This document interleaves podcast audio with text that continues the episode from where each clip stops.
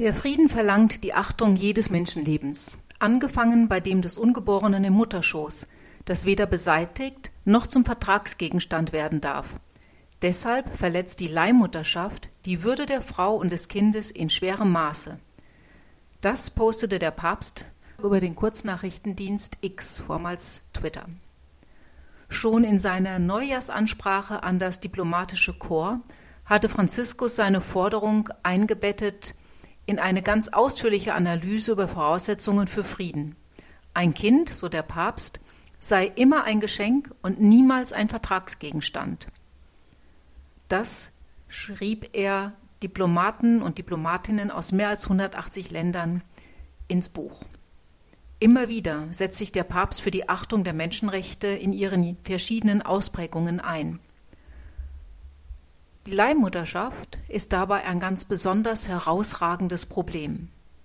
Wie viele andere sogenannte Errungenschaften der Neuzeit auch, kommt sie zunächst daher als etwas, das geprägt ist von Barmherzigkeit, Mitmenschlichkeit und Nächstenliebe.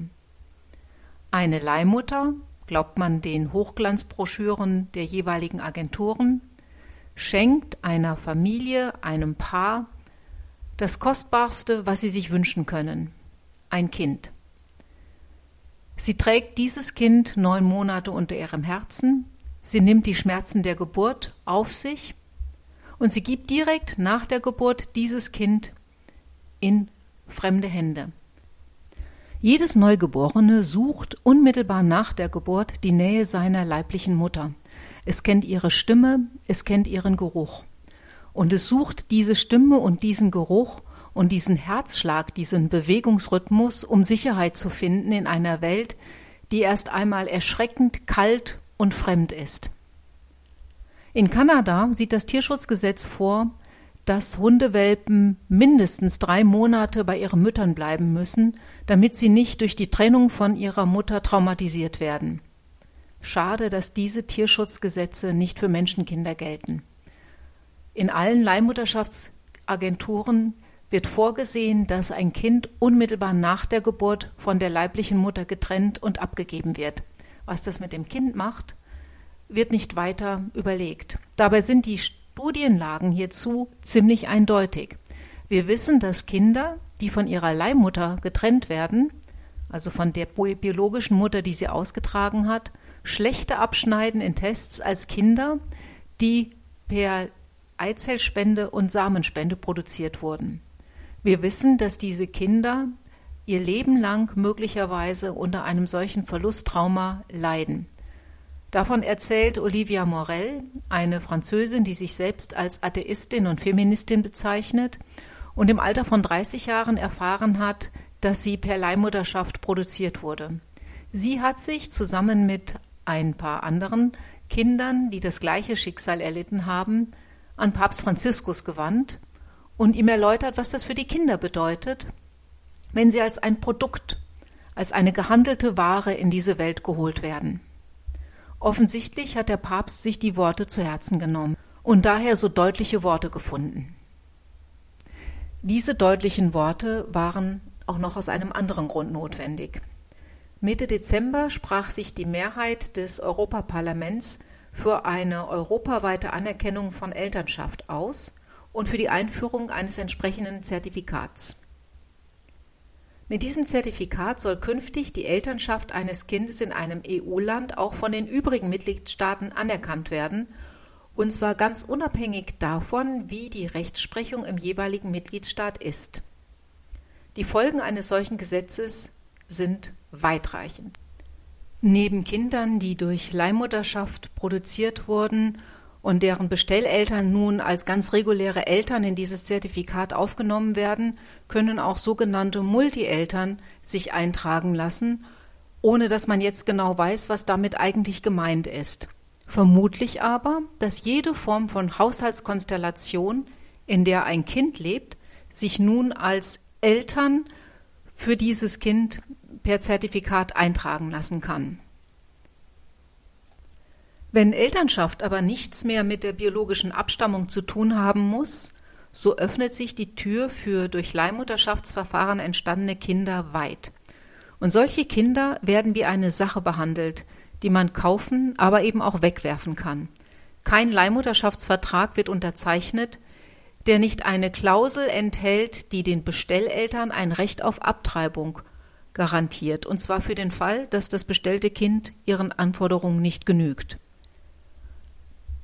Das Europaparlament hatte im Oktober noch Leihmutterschaft als eine Form von Menschenhandel gebrandmarkt. Mit diesem Elternschaftszertifikat macht es aber quasi eine Rolle rückwärts. Und es sieht offensichtlich auch die international agierende Leihmutterschaftslobby so. In diesem Jahr finden in Deutschland gleich mehrere Kinderwunschmessen statt, auf denen selbstverständlich auch Leihmutterschaftsverfahren angeboten werden. Eine dieser Messen richtet sich explizit an Männer. Men Having Babies, Männer haben Babys heißt die Messe, die Ende April in Berlin stattfinden wird. Damit auch weniger betuchte Männer eine Möglichkeit haben, sich per Leihmutterschaft ein Baby zu bestellen, bietet die Organisation das Programm The Gay Parenting Assistance Program an. Mit mehr als einer Million Dollar, so die Homepage, unterstütze man jährlich schwule Paare bei der kostspieligen Erfüllung ihres Kinderwunsches. Wer sich registriert hat, kann gleich einen Beratungstermin bei einer Agentur in Berlin vereinbaren. Dass Leihmutterschaft in Deutschland gesetzlich verboten ist, scheint dabei niemanden zu interessieren. Ja, da war es wichtig, dass der Papst in seiner Neujahrsansprache noch einmal ganz deutlich gesagt hat, dass der Mensch unverfügbar ist. Und er spielt damit sicher auch auf die Worte Papst Benedikts an, seines Vorgängers, der vor einem Jahr gestorben ist und der sehr deutlich gesagt hat, dass es eben auch eine Ökologie des Menschen gibt in seiner Ansprache vor dem Deutschen Bundestag. Auch der Mensch hat eine Natur, die er achten muss und die er nicht beliebig manipulieren kann. Der Mensch ist nicht nur sich selbst machende Freiheit, der Mensch macht sich nicht selbst. Er ist Geist und Wille, aber er ist auch Natur, und sein Wille ist dann recht, wenn er auf die Natur hört, sie achtet und sich annimmt als der, der er ist und der sich nicht selbst gemacht hat. Gerade so, und nur so vollzieht sich wahre menschliche Freiheit. Menschliche Freiheit vollzieht sich in der Achtung vor seiner Natur und unter Nutzung seiner menschlichen Vernunft. Es ist nicht vernünftig, neugeborene Kinder gleich nach der Geburt von ihrer Mutter zu trennen. Es ist nicht vernünftig, Kinder ohne Mütter dafür aber von zwei Männern großziehen zu lassen. Es ist nicht vernünftig, Eltern als Personen zu definieren, mit denen Kinder in einem Haushalt leben.